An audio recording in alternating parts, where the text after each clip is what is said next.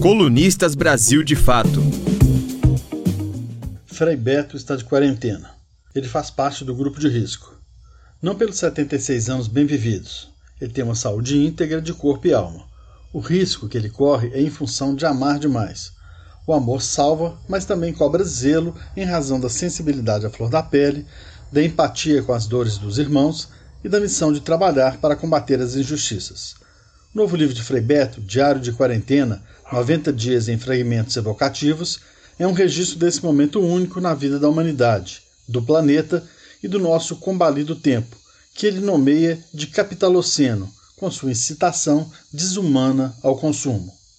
Com ele, o escritor se aproxima da incrível marca de 70 títulos, numa trajetória literária que reúne contos, cartas, romances, reportagens, entrevistas, ensaios, cartilhas e orações. O diário é uma síntese dessas formas de expressão.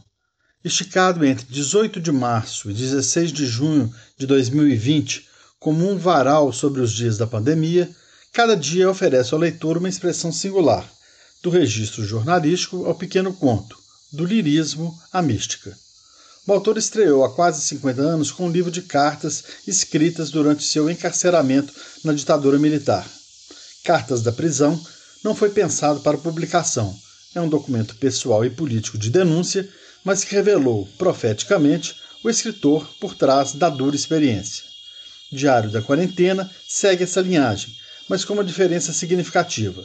Se nos porões da ditadura a tranca estava do lado de fora, com a pandemia é o próprio encarcerado que precisa cuidar da chave. Nem só de coronavírus e suas consequências se preenchem as páginas do diário.